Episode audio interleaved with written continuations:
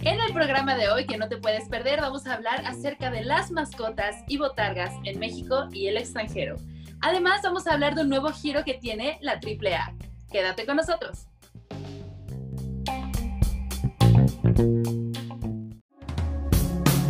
This is Apollo Control at 102 hours into the flight of Apollo 11. The Oscar goes to. It's grown quite quiet here in Mission Control. Who am I? I'm Spider-Man. A few moments ago, Flight Director Gene Kranz uh, requested that everyone sit down, get prepared for events that are coming. And he closed with the remark, It's "Good me, luck to all of you." Mario.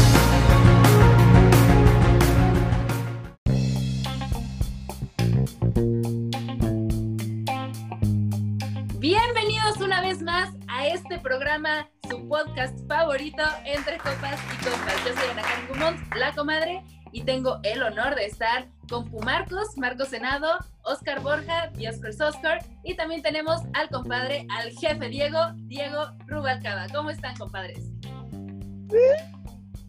Todo bien, todo bien. Aquí estrenando este regalito que nos trajo Santa Claus. y- Ya le rompió, no, ya no le cierra, está muy cabezón este muchacho. ¿Qué Para los digo? que solamente nos están escuchando, Marcos trae una eh, chamarra que el gorro se hace una máscara completa de Deadpool. Entonces pueden vernos en redes sociales para que vean el regalito que le trajo Santa al compadre. Oye, pero No es como, no, no soy Deadpool, soy la chimichanga de la muerte y ¿Ah? Es un poquito más adelante. Perfecto. pero es como, es como un Deadpool lleno de los cachetes de comida, es como un hámster, ¿no? Es como un Deadpool hámster. Cállate, hamster. Y muy sexy porque que no eres tú. camisa abajo. entonces, Sí, está muy sensual. Oye, anda derrochando la sensualidad este muchacho. Estos cuadritos siempre. están Yo siempre soy sensual. Soy el, chuparse soy el los más sensual de los cuatro. Admita. Confirmo, confirmo. No puedes Oiga. esperar me- menos de mi mejor amiga. En el programa donde invitamos a Rodrigo y hablamos de mascotas, eh, nos dijeron que les había gustado muchísimo y que querían hablar más de mascotas, pero ya no vamos a hablar de mascotas reales, mascotas que puedes tener en tu casa, sino las mascotas de los equipos y también de las botargas. De eso se va a encargar el compadre. Pero primero vamos a hablar de dónde surgen las mascotas. ¿Ustedes saben de dónde, de dónde surge esta idea de las mascotas? Bueno, viene desde 1860, cuando todos los equipos necesitaban o pensaban que necesitaban un talismán o un accesorio de la suerte, como una especie de eh, hechicero o amuleto que estuviera ahí para darle suerte a sus equipos. Y en 1860 es cuando se empieza a utilizar este término que provenía del francés, que la verdad es que mi francés es más que nulo. Entonces, eh, proviene del término mascoto en francés, espero que pues se pronuncie más o menos así, y significa, eh, ah, pues así se escribe. Ok, a ver, otra vez, una, dos, tres. Más Perfecto. Y entonces, eh, pues en el slang se empezó a utilizar, en el slang americano obviamente se empezó a utilizar el término mascot, o sea, mascote con doble T, mascote. Y eh, esto significaba el encanto del hechicero, el amuleto de la suerte o el talismán. Y en 1880 fue que se empieza a utilizar un animal literal un animal real, una cabra, un perro, o como lo que hace el América en el medio tiempo, que traen un águila real. Bueno, un águila de verdad, porque no es un águila real, eh, pues el, la raza del, del animal, pues, pero es un águila de verdad, ¿no? Entonces, en 1880 los equipos de béisbol empiezan a utilizar animales reales para que sea como su amuleto de la suerte. Ya en 1880 y algo, poquito después que ya tienen eh, animales, eh, Max Patkin, conocido como el Clown Prince of Baseball, fue la primera mascota que era una persona real y no tenía una botarga. Él todavía tenía un uniforme real, un uniforme igual al del equipo, pero ya empezaba a bailar en el medio tiempo, ya cuando anotaban hacía sus showcitos, hacía actividades para animar al público cuando iban perdiendo, Entonces, pues ahí como que empieza un poquito, eh, pues esta cosa de las mascotas como las conocemos hoy en día. Aunque en 1964, Mr. Met y Bruce Buckeye de fútbol colegial fueron ya las primeras botargas como las conocemos ahora. Y a partir de ahí todos los equipos empezaron a traer botargas más grandes, disfraces más coloridos, eh, ya que hicieran bailes más eh, atractivos, que hicieran mortales, que hicieran juegos, actividades, que ya es un poquito más lo que se ve en los partidos ya de diferentes deportes hoy en día. Llegando incluso al punto de ya tener el Salón de la Fama de las Mascotas en Indiana. ¿Y a qué voy con todo esto? Pues bueno, a que mi coyote de los Spurs fue nombrado la mascota del año de la NBA por segunda ocasión. Para quienes no lo sabían, ya en 2014 había ganado una vez. ¿Quién es el coyote? Bueno, el coyote ha estado con los Spurs. No, no, no. Es el Spurs Coyote, es otro. Tiene unos El ojitos coyote cojo, ¿no? ¡Ay! No, ese no, es otro. ¿Ese no es? Ah, ok. Tiene unos ojitos verdecitos así, preciosos, muy bonitos. Comadre, nos aca- te acaba de alburear y no te diste cuenta, pero bueno. No, no, no, no, no, por eso dije Marcos. Por eso. Oílo, oílo, oílo. Ni siquiera lo escuché, pero bueno. Lo quisiste disfrazar, perro, pero bueno. Nuestro coyote precioso de los Spurs lleva con el equipo desde 1983. Y como dato curioso, creo que se me da irle a este tipo de equipos, pero bueno, el coyote fue la primera mascota en ser expulsada de un juego. Esto en 2005. Ya sabemos cómo son a veces las mascotas. Y pues bueno, el que inauguró esta tradición de poderse eh, ganar la expulsión, pues bueno, fue el coyote de los Spurs en 2005. Y se preguntarán, ¿qué se necesita para ser la mascota del año?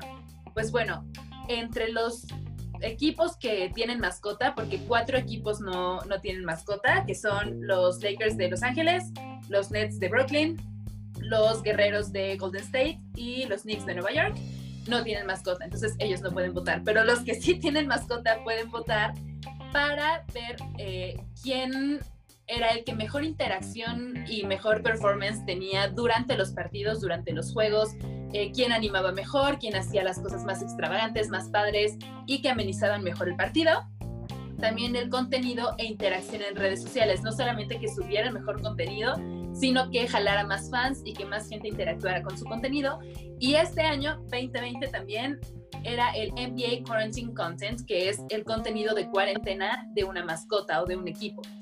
Entonces, pues esto fue lo que hizo que eh, el Coyote de los Spurs ganara este año.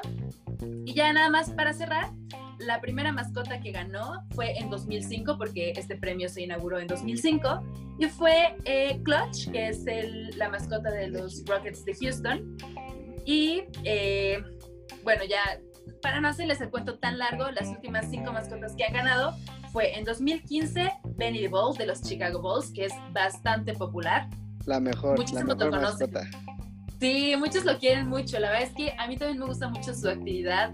La botarga per se, o sea, físicamente a mí me gusta mucho. Me parece muy tierna, muy ruda. Entonces, él fue el que ganó en 2015. Luego, en 2016 y 2017, ganó Stuff, el dragón mágico, Stuff the Magic Dragon de Orlando Magic. Luego, en 2018, Jasper de Utah Jazz.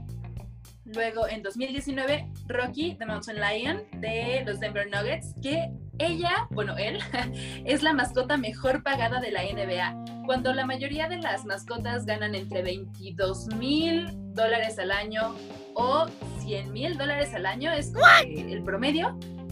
Esta mascota, Rocky, The Mountain Lion de Denver, gana 625 mil dólares al año. Adiós, Y- amigos. Me voy a Estados Unidos a hacer mascota. Ay. Cuídense. Vámonos, Marcos. Vámonos. Oye, oigan, a ver, yo tengo una pregunta. A ver, ¿Por diga. qué, por qué no nominamos a Diego en este concurso? Hubiéramos ganado mascota del año. Sí. Si me dan 600 mil dólares, yo no tengo. ¿Sabes qué? Podríamos hacer una encuesta en redes sociales a ver quién de nosotros cuatro podría ser la mascota del podcast. Estaría bueno. Ya se le cambiaría el apodo. Ya no sería la comadre, sería la mascota o sería Dios pues Oscar, no, sería la mascota. O, o sea, podríamos, podríamos ver quién y cuál podría ser el apodo de la mascota. Aquí Este, sabemos que el perro, el perro del grupo es Oscar. Entonces ya, para- para podemos- con eso. No me ayudes, amigo, no me defiendas. y sí lo es un poco.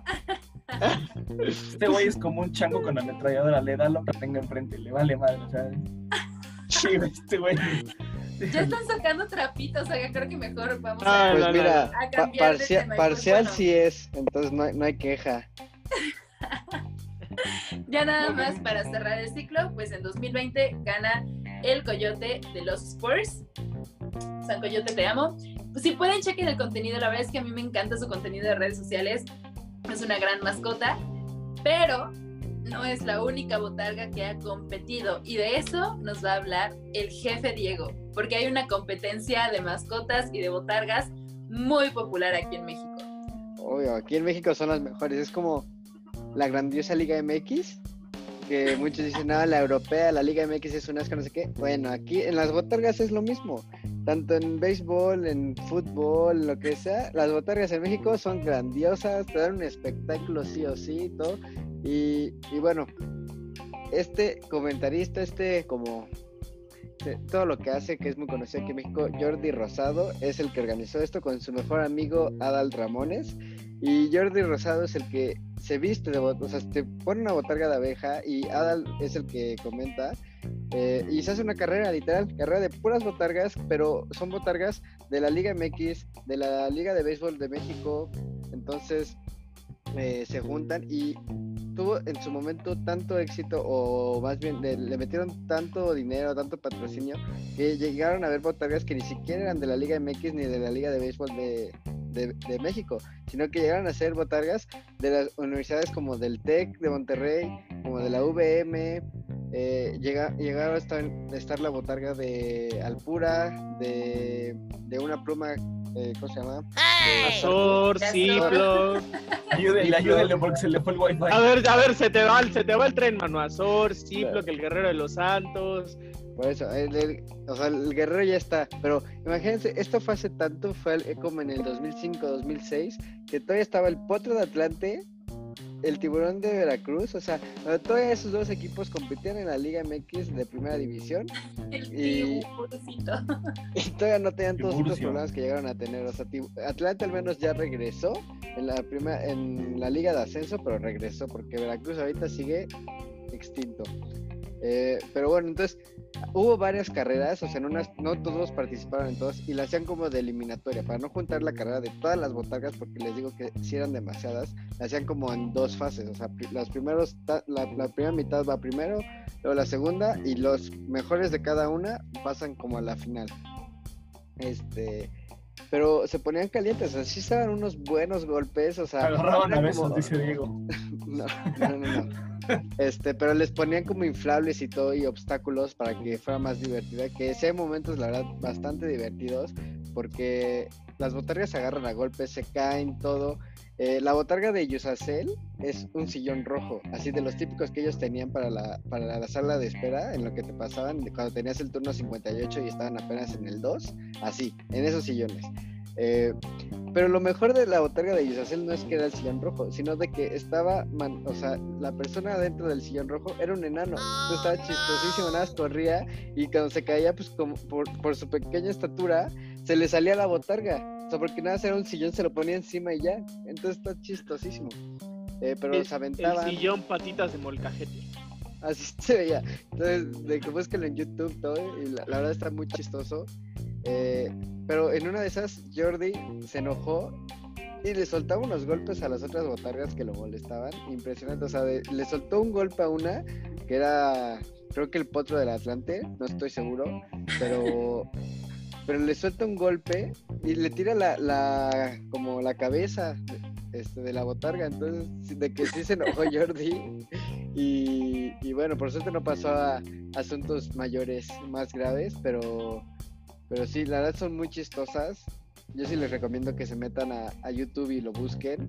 Eh, les digo que eran botargas de la Liga MX, del Pumas, el de Tigres América, Chivas, del béisbol de México era Rocco de los Diablos Rojos, la del el Perico de los Picos de, de Puebla, el Coyote de los Cafeteros de Córdoba. Entonces, de que sí, sí hay de todo, hay béisbol, fútbol, marcas, eh, universidades. Entonces, está variado, está chistoso y, y le tratan de dar su, su como un ritmo o una, una versión como alegre y chistosa y de que vamos a correr, sí, hay que tratar de ganar, pero a la vez hay que tratar de hacerlo más divertido, empujándonos, pegándonos, este, aventándonos los obstáculos, etcétera. Entonces ahí se arman hasta luego grupitos de vámonos contra este, esta botarga y lo mole- y molestan a una de más.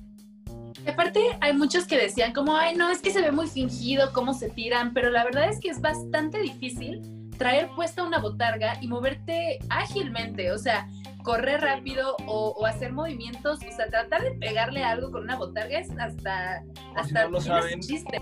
La comadre era Doctor Simi. Sí, por los que no saben, tengo mi Por, por eso tiene ese, conocimiento tan. No, pero o sea, eh, imagínense al pobre nanito de Yusacel. Él no podía soltar golpes porque él era un sillón, literal no tenía brazos, no tenía cabeza, no tenía nada. Le dieron un sillón de botarga, se lo pone encima y ya nada, lo único que puede hacer literal es correr. Entonces de que el, po- el pobre no podía hacer nada y que le- y le empujaran y que le hicieran de cosas, todavía peor. O sea, muy cansado la verdad. Entonces, sí, mis respetos a los que concursaron y muy divertido. Yo la neta, yo sí jalaría una pelea de, bueno, una carrera de botargas. Cof, cof, pelea. Creo que a una carrera yo también, pero una pelea no estoy segura, porque sí se daban feo, o sea, la verdad es que sí eran bastante salvajes. Bueno, es que la pelea es como, no- o sea, como algo que pasa de la, en la carrera. parte no es como que se ins- ajá, es parte de, no es como que se inscriban a una pelea de botargas, sino de que se da por las molestias y así. O sea, como la, como las pelotas estas de fútbol donde te metes en una burbuja, así, o sea, es fútbol entre comillas, pero todos sabemos que los que juegan van a, la- a- a correr contra la- a alguien del otro equipo y darle para hacerlo volar, o sea, de que- Tiran a matar. Ajá, exacto. Entonces, aquí en esta carrera siento que es lo mismo. Te la venden como carrera, te inscribes para una carrera, pero este, obviamente tienes que esperar que te suelten unos golpes, unos empujones, de, lo, de todo. Pues hasta el fraile en una de tantas carreras acabó, le sacaron el aire o se le salió el aire o algo le pasó, así ya al final en la meta, o sea, llegaron paramédicos y todos, así estaba. Le sacaron el rompope. y sí, ¿Quién sabe cómo se lo hayan sacado? Que hasta sin aire se quedó. oiga, Marco sabe muy bien. No. esta no es la única batalla eh, con disfraces que, que se da en este planeta. Sabemos que también la AAA ha estado sacando nuevos eh, personajes, nuevos luchadores, y entonces queremos que nos platiquen un poquito de esto. Vamos a levantarnos el 30 Lucharán a dos de tres caídas sin límite de tiempo. ¡Venga, Uy, qué buena rola, by the way, pero sí, no vamos a hablar de esa canción tristemente, pero vamos a hablar de la conjunción de Marvel y la AAA. ¿Cómo ven? ¿Se lo imaginaron en algún momento de sus vidas? Fíjate que en la película de Spider-Man con Tobey Maguire, donde él sale, él hace su propio traje de lucha y todo, ahí había un atisbo, pero no pensé que fuera a llegar a la vida real, la O sea, verdad. me encanta porque justo antes de empezar dije, yo quiero decir lo de Spider-Man y me lo robó. Se, está, se las está cobrando, se las está cobrando. ¿Cuándo Se las- dijiste? Dije shot decir eso, pero está bien, comadre. No, no soy Bueno, por lo de Valentina Elizalde. Sí. Una de tantas, por Una de una, tantas. una por unas por otras. Una de cal Señor de productor, cam- cambia las voces ahí y ya decimos que lo dijo Oscar. Así Oscar. como No se nada. puede. La verdad es Oilo. que Claro. Ni siquiera me di Oilo. cuenta cuando dijo eso, pero No, está bien. una disculpa. No, está bien. Pero sí, como dicen, ¿no? O sea, eh, algo que a lo mejor no, no imaginábamos, pero que ha tenido muchos guiños. O sea, creo que la cultura mexicana ha crecido mucho en Estados Unidos, tanto eh, tradiciones como eh, este tipo de situaciones, ¿no? De lucha libre y cosas así.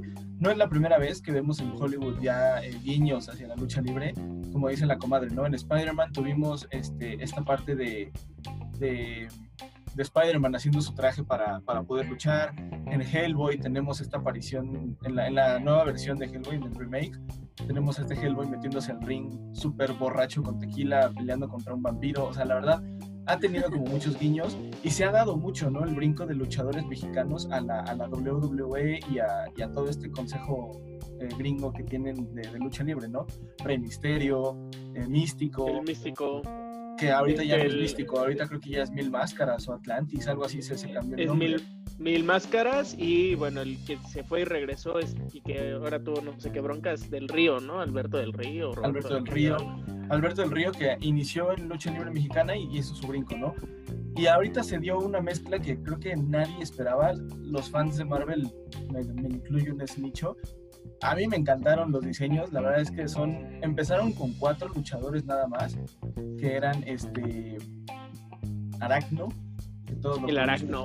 como Spider-Man, pero bueno, tiene el toque mexicano, Leyenda Americana, que es el Capitán América, Terror Púrpura, como Thanos, Thanos. y el mejor creo yo que es el más divertido, es el Venenoide, que es Venom, ¿no? Entonces, está, está- está Está medio alburero. Está medio Es alburero, ¿no? El, el venenoide.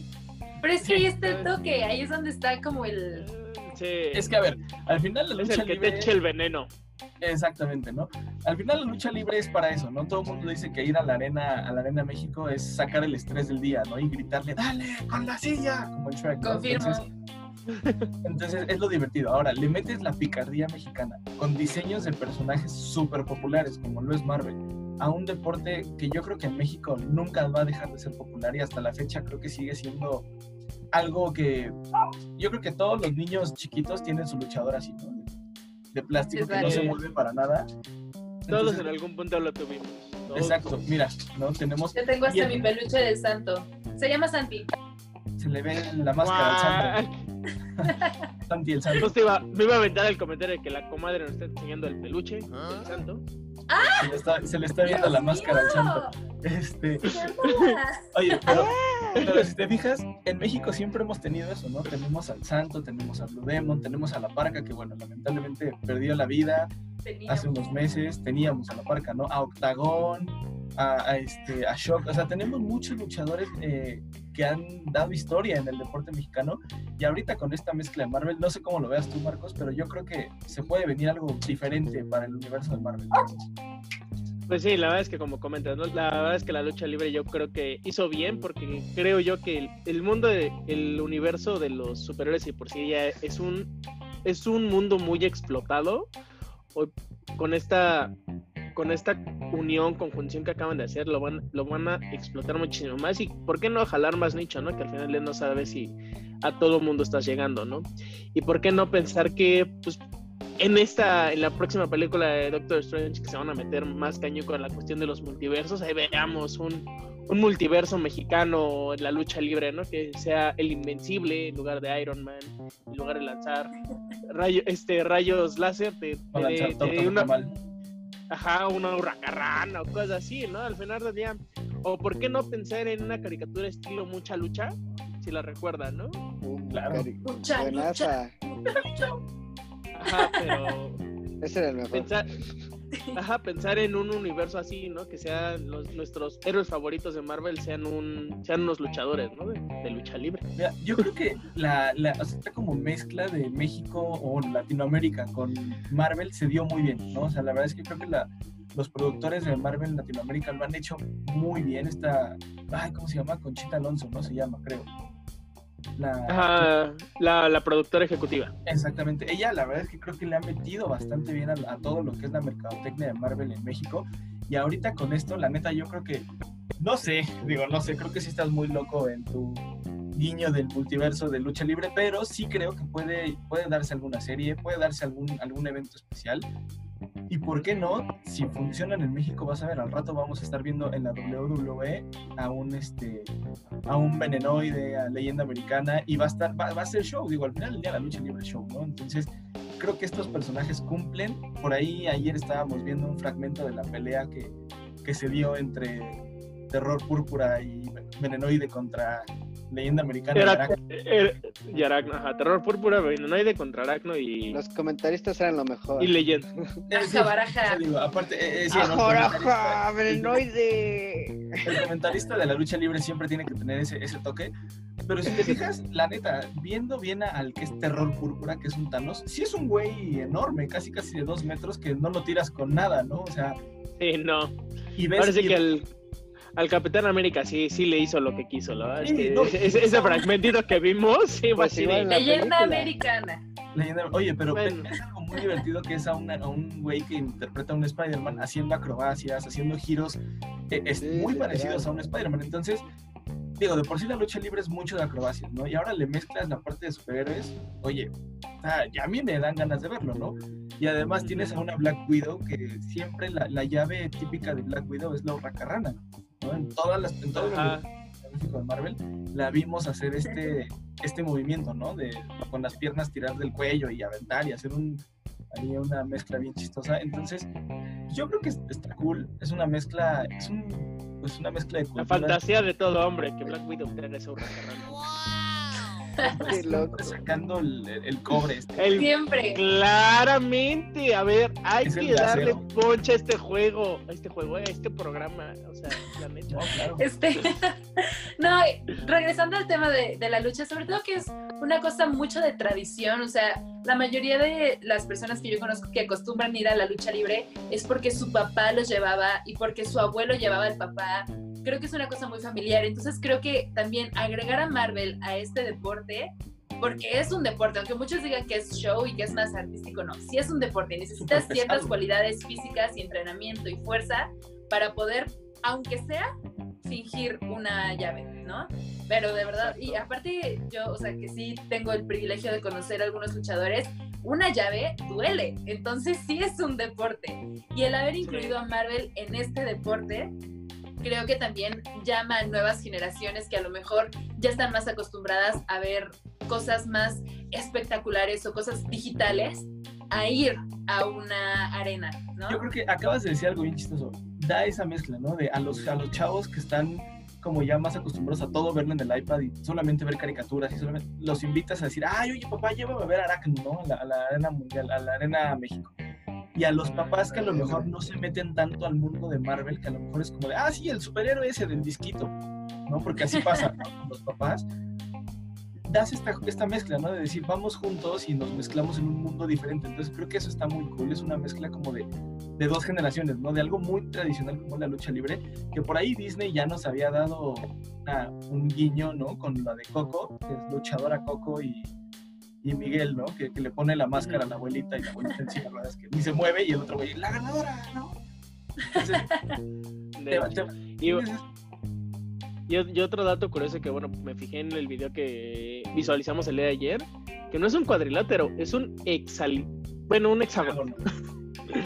Es que iba a decir como un hexalilátero, pero la, no me la- salió. la economía, digo, la geometría no se le da bien a este güey y yo, La, econo- a ti la gramática. yo la gramática, No, güey. Sí, Lo eso, un corriges si te equivocas, o sea, Estamos todos locos en este programa. lingüística, Ya, la... No, jodidos.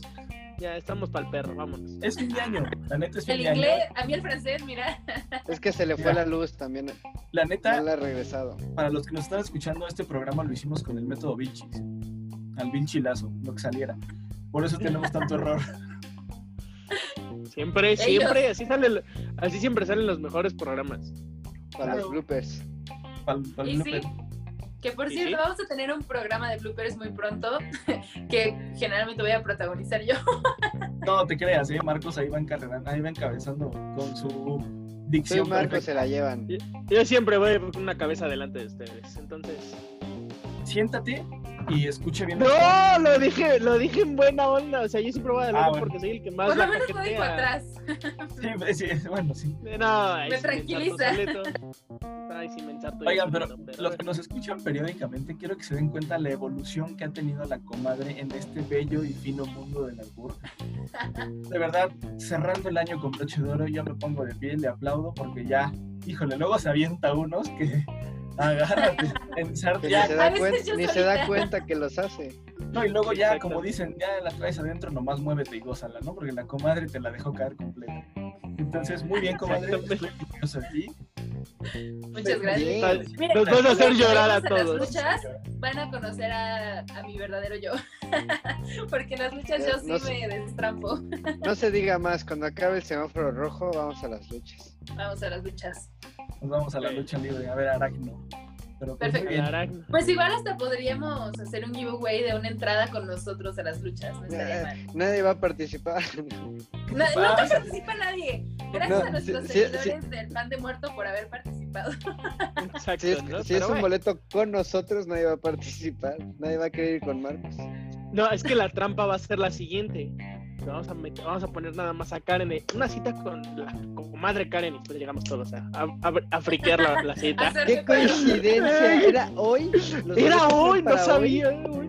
Ay, no sabíamos. Excelente, me parece perfecta la idea. O sea, a lo mejor eso no, pero lo que podemos hacer es traer a un luchador de invitado de los que la comadre conoce y que nos cuente un poquito de este mundo, que la verdad creo que es algo que, Eh, que está cool. Era Yo- bueno, to- todos los mitos, qué sí es verdad, qué sí es falso, o sea, como decía la comadre, si hay llaves, o sea, si hay golpes verdaderos, tal vez así que luego hay sangre, la sangre no se puede, o sea, en una pelea estaría muy cabrón, este, falsificarla. ¿Sabes qué? No sé si ustedes vieron, hay una película que se llama El Luchador con Mickey Rourke, que ahí te explica más o menos. De hecho, es como toda la historia de un luchador. Se la recomiendo muchísimo, neta, veanla. Estuvo nominada al Oscar, sale Mickey Rourke, Marisa Tomei, salen varios actores muy buenos. Y hay una parte en la que justamente el güey está, están enseñando cómo lo hacen y traen en las muñequeras navajitas para rasurar y cuando los avientan al piso ellos hacen rápido la rajada con, con la navaja y se la vuelven a esconder. Y así es como hacen los efectos de, de la sangre. Entonces, de verdad esa película se la recomiendo muchísimo porque sí está, está muy cool. Digo, obviamente hay, hay extremos, ¿no? Como eh, Raw de, de la WWE, que ahí se daban con raya queso, se ponían tachuelas, en- o sea, se tiraban encima de tachuelas, prendían el escenario con fuego y tachuelas y se dejaban caer. Era muy bueno, pero sí yo No, creo se, que se llegaba... aventaban de la reja. O sea, eso no es falso, o sea, ahí sí no hay no. manera. Sí, De sí, que o sea... Huevos Exacto, ¿no? tienen, porque sí se aventan desde una distancia como de 4 metros. o Sí, es como lo que No, decíamos, ¿no? Cachar a un señor que mide dos metros y pesa 200 kilos en los hombros, o sea, por mucho que tú estés preparado para que te caiga encima, no. bro, o sea, no Sí, es traiga una de el, 200 el chingadazo. No, hombre, tú feliz. No. Pero no, sí que. Este, sí, pero sí, pero no, está cabrón. Recibir ese que- peso encima así de golpe, no, no manches. justo lo que No, y- decíamos, ¿no? Dale, dale. Oh, Bueno, lo que decíamos, ¿no? Que, que al- o sea, la lucha libre mexicana es como mucho más real, si lo quieres ver así, en comparación con la WWE, ¿no? Y Raw y todo, todo lo que tienen del SmackDown de Estados Unidos, porque ahí sí ya es como mucho más show, ¿no? Que de repente te aparecía Donald Trump, Vince McMahon, y de ahí ya muchos son actores de, de O, películas. o los como presidentes, o no sé, no sé cómo se hacen llamar, pero o sea, los más como Los importantes en ese CEOs, momento. ajá. Ajá, los CEO que ya son güeyes arriba de 55 años y se pueden apear con, con los luchadores que en teoría son profesionales, o sea, bueno, no teoría, que son los profesionales, que están en forma, que lo que sea, y, y les dan pelea. Y es como, ay, sí, como un luchador profesional le cuesta trabajo a un güey ya, si quieres que haya sido eh, luchador, no importa, pero ya está retirado, ya está viejito, ya no tiene la condición y te da pelea, no manches, o sea, más show no puede Bueno, ser. Pero la neta, la, la neta sí, la WWE era mucho show, pero nos dio muy, cosas muy buenas. Yo recuerdo verlo en Canal Sí, 52. justo, es sí. show. Es mucho show, o sea, te da, o sea, sabes que no están peleando, pero si dices como, uy, qué golpazo, o a lo mejor hay cosas que no se ensayaron así, y si dices como, uy, qué dolor, ¿no? O sea, sí. Pues, Hablando, habl- hablando de shows, las entradas, ¿no? Por ejemplo, la famosísima entrada del Undertaker. Es, eh, ese güey era todo un showman, ¿no? Es así. Se los- acaba de retirar. Bueno, por cierto. O sea, esa, esa que pone sus ojitos de huevo para arriba, dices, ah, sí, sí daba miedo, de- ¿no? Ese señor. Tienes la de Undertaker, la de Rey Leyenda inmortal. la de The Rock. La, La de y John yo creo que la mejor del mundo es la de Thriller con la Salía bailando. Puta, güey, eso es- La neta, la parca era lo mejor del mundo. Lástima que también se nos adelantó en el camino. Decía, ¿no? lo hablando de que. Tal cual. Y decían que, pues, que la WWE es más show y aquí sí es un poquito más real, pues tenemos el caso de Rey Misterio, ¿no? Que en su regreso a la lucha libre mexicana perdió el ojo. No, pero fue en WWE. Fue en SmackDown. ¿No fue aquí? No, lo perdió contra un Ah. luchador este gringo, que de hecho eh, parece ser que ahorita hay un tema ahí como de, de demanda y todo, porque sí, pues dicen, di- muchos dicen que era show y que era un o- ojo de goma, pero si ves el video sí se ve ahí el, cómo se botó Ah. ahí el- la carnita. No, y sí han habido descalabrados, sí hay gente que se ha desmayado, se murió. muerto, que han perdido Hace movilidad. meses. Justo. De Sí, un o sea- pierrotazo en el pecho, se le paró el corazón y pues ya. Ahí quedó. Entonces, yo Que creo que ya había bueno. tenido, ya, ya lo habíamos dicho, pero ya había tenido un par de llamaditas de atención de su cuerpo. Pero bueno, anyway, o sea, no es que sea tan actuado como una película de acción, ¿no? O sea, si te hacen manita de puerco, por mucho que la ensayes, te duele. ¿no? Duele. O sea, A ver, y si brazo, practica. pataleas una manita de puerco. Sí, pues sí, si a Marco le jalas el pellejo, se le van los ojos para arriba.